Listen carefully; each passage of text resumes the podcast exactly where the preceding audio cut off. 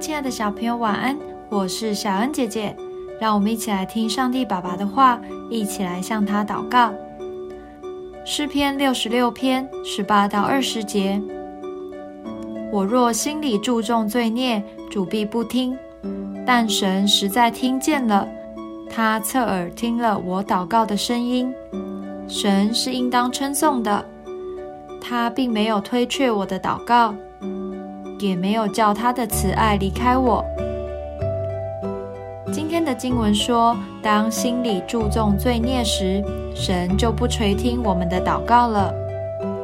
罪孽有时是自己心里的欲望，例如非要得到一辆脚踏车不可；有时是错误的想法，希望自己不喜欢的人受到伤害。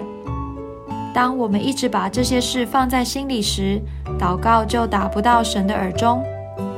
但只要愿意悔改，慈爱的神必会再次接纳我们。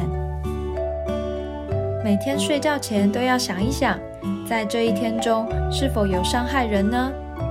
无论是言语或是行为，心中有没有不合神心意的想法呢？这些都要在神面前悔改，承认自己的错误。并找机会向被害的人道歉。当我们真诚悔改，与天父的连线才能保持畅通。我们所祷告的一字一句，他都会接收到。